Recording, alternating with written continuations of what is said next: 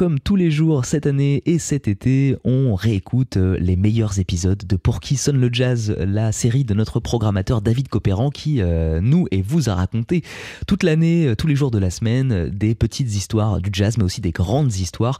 L'histoire d'un album, l'histoire d'un musicien, l'histoire d'une pépite, d'une archive. Et aujourd'hui, eh bien, on réécoute cet épisode qu'il avait consacré à la drôle de campagne électorale de Dizzy Gillespie.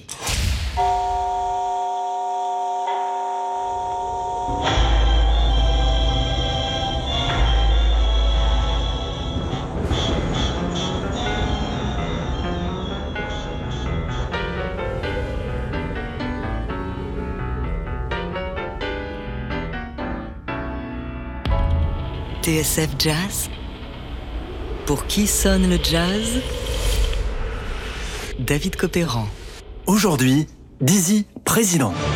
Special report.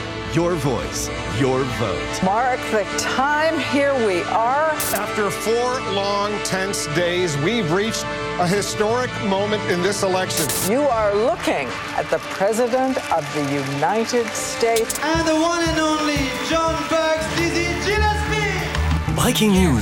Après une campagne électorale sans merci, un jazzman vient d'être élu à la Maison Blanche. Alors depuis hier, les radios et télé ne parlent que de ça. Comme d'habitude, les sondeurs n'avaient rien vu venir. Voici donc sans attendre le nom du nouveau président des États-Unis. Il est trompettiste John Burks Dizzy Gillespie. Doctor. Doctor. Yes, Doctor. John. I'm sorry, I, I... Dizzy président Un rêve qui a failli se réaliser. C'était en 1964. Comment et pourquoi Réponse tout de suite dans Pour qui sonne le jazz.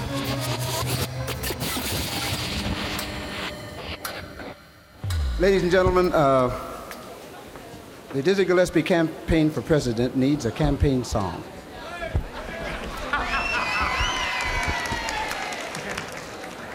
And we have prepared for you a campaign song. It is entitled Vote Dizzy.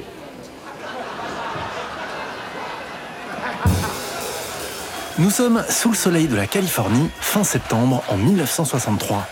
Trois jours durant, le festival de jazz de Monterey, à deux heures de route en voiture au sud de San Francisco, s'installe dans le champ de foire de la ville, à deux pas de l'océan Pacifique. Ce jour-là, l'ambiance est à la détente et à la bonne humeur, mais pas que.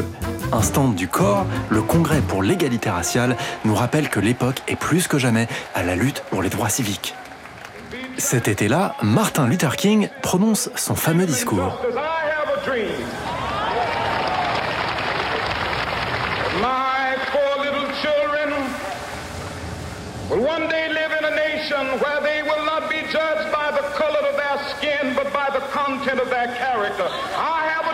Un peu plus tôt, Medgar Evers, un militant afro-américain, a été abattu par un blanc à Jackson, dans le Mississippi.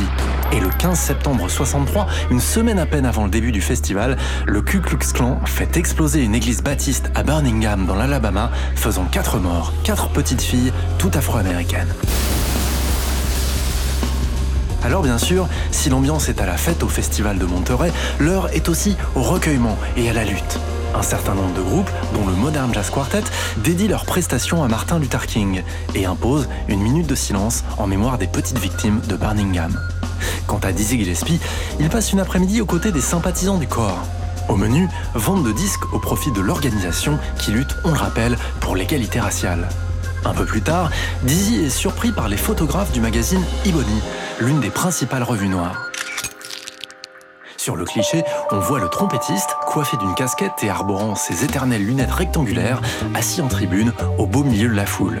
Devant lui, une pancarte a été installée. On peut y lire en gros caractères Dizzy for President. Sous la photo, la légende dit ceci. Gillespie, assis devant l'inscription Dizzy Président, sa candidature parodique était agrémentée d'affiches et de bannières. Candidature parodique, dit l'article. Et si elle n'était pas si parodique que ça?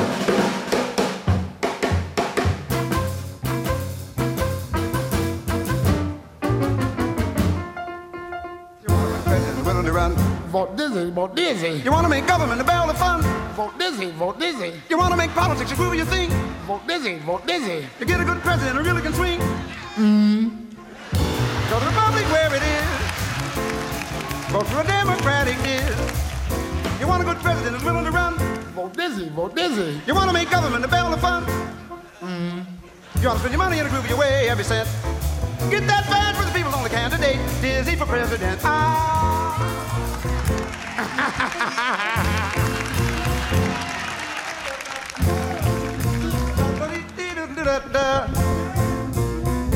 ปิดรูไปอยู่ไปอยู่ดันรูไปได้ไปนี่ไปอยู่ไปอยู่ไปปิดรูไปนี่รูไปไปที่เบนเบนเบนกันปันรูไปมาปันรูไปรูไปรูไปรูไปรูไปรูไป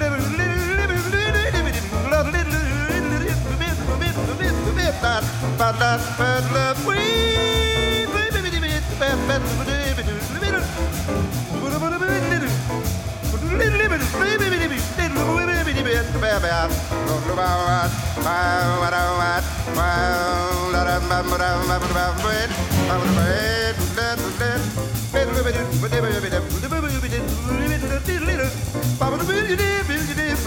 Thank you.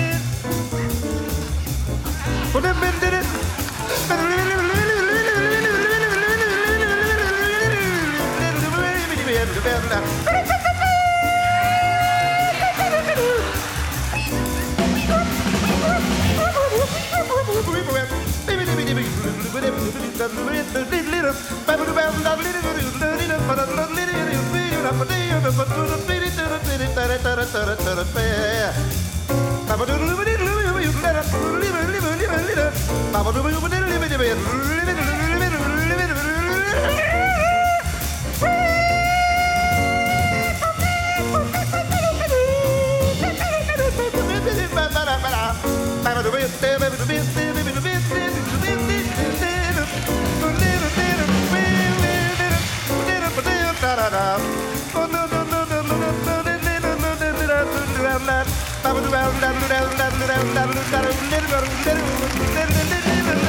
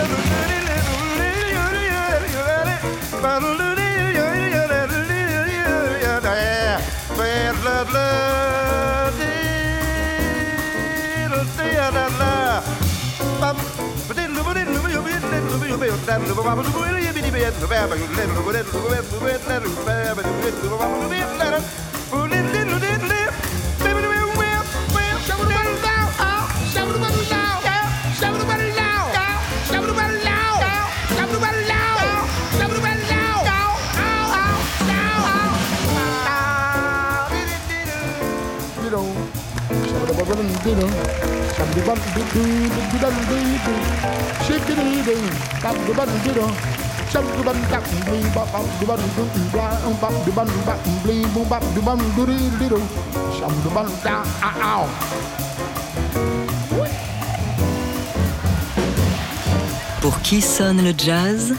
David Copéran sur TSF Jazz. Aujourd'hui, Dizzy président. Avec John Hendricks en guise de porte-parole et chauffeur de salle, c'était le discours du candidat Dizzy Gillespie au Festival de Monterey en Californie en septembre 1963. Et franchement, des meetings comme celui-là, on en voudrait plus souvent. Mais alors, quelle mouche a piqué Dizzy pour qu'il se lance dans la course à la Maison Blanche Eh bien, pour le savoir, il faut revenir un peu en arrière.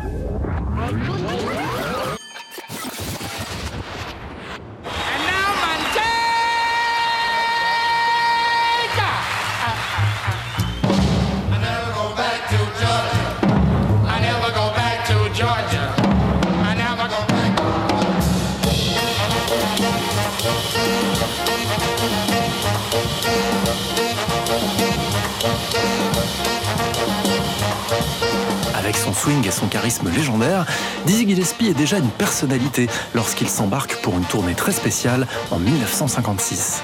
Cette tournée est organisée par le département d'État américain, l'équivalent de notre ministère des Affaires étrangères. Le but Faire entendre la voix de l'Amérique et de la démocratie partout où il y en a besoin. On appelle ça le soft power. Alors, l'oncle Sam envoie ses meilleurs orchestres de jazz se produire à travers le monde, et l'un de ses premiers ambassadeurs du jazz sera Dizzy Gillespie.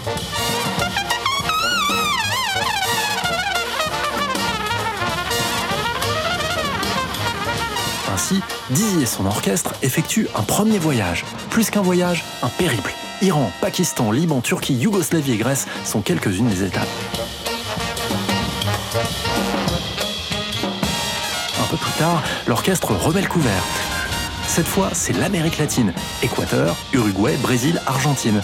Dizzy prend son rôle d'ambassadeur très au sérieux, même si, on a déjà eu l'occasion de le dire, il soulève un sacré paradoxe. En pleine guerre froide, envoyer un Afro-Américain en première ligne pour vendre la démocratie américaine, alors que les Noirs ne sont même pas respectés dans leur propre pays, c'est un peu fort de café. Quoi qu'il en soit, Dizzy Gillespie n'est pas dupe. Par ailleurs, cette mission lui confère une certaine stature, voire une crédibilité.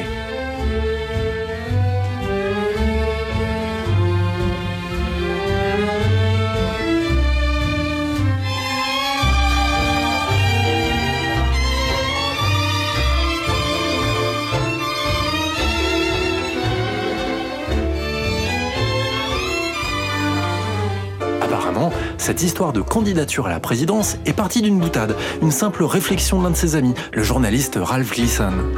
Dans les colonnes d'un magazine, il avait écrit Après tout, Dizzy Gillespie ferait un meilleur candidat que n'importe qui dans le pays. Contact.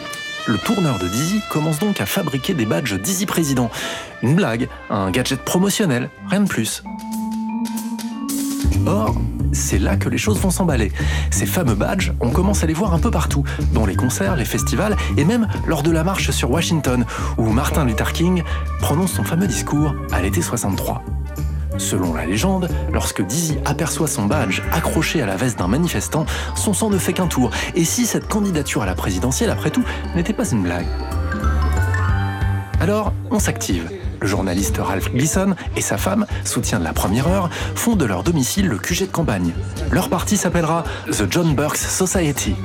Ralph Gleason multiplie les articles dans la presse, repris à leur tour dans d'autres publications comme Ebony et Playboy. Le badge Dizzy Président devient un objet tendance. Sur des photos, on voit Dizzy tenir meeting devant le Shellisman Hall de Los Angeles. Un autre est organisé à Chicago et bientôt on appelle des quatre coins des États-Unis pour battre la campagne. L'idée est que le trompettiste puisse être investi dans l'ensemble des 25 États américains. Ils se sont rendus compte que j'étais un candidat sérieux, dira-t-il.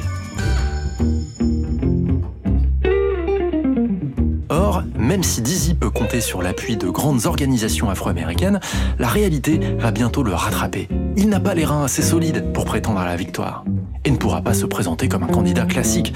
Seule alternative pour lui, le système du write-in, comme l'explique la journaliste Paola Genon dans un excellent article de l'Express. Le write-in, je la cite, permet aux électeurs de voter pour un candidat qui ne figure pas sur un bulletin en y ajoutant son nom au stylo. Las, quelle que soit la technique, Dizzy va bientôt se faire rattraper par l'histoire, la grande histoire.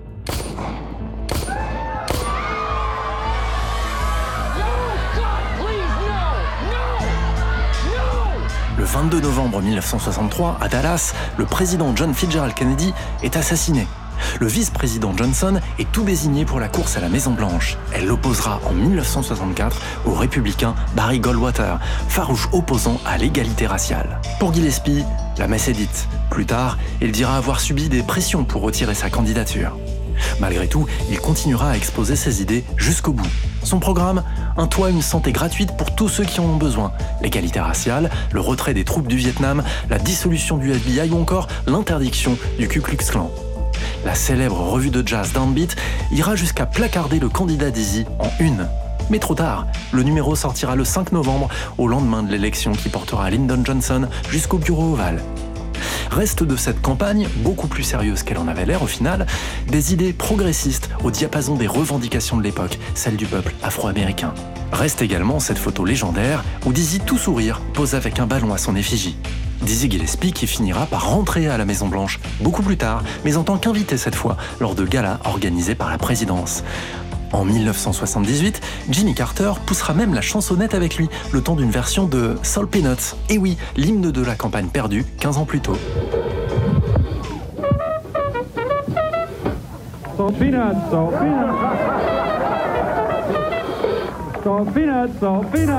Reste enfin ce disque formidable, Dizzy for President, enregistré lors du fameux concert du Monterey Jazz Festival 63, dont je vous propose d'écouter tout de suite un dernier extrait.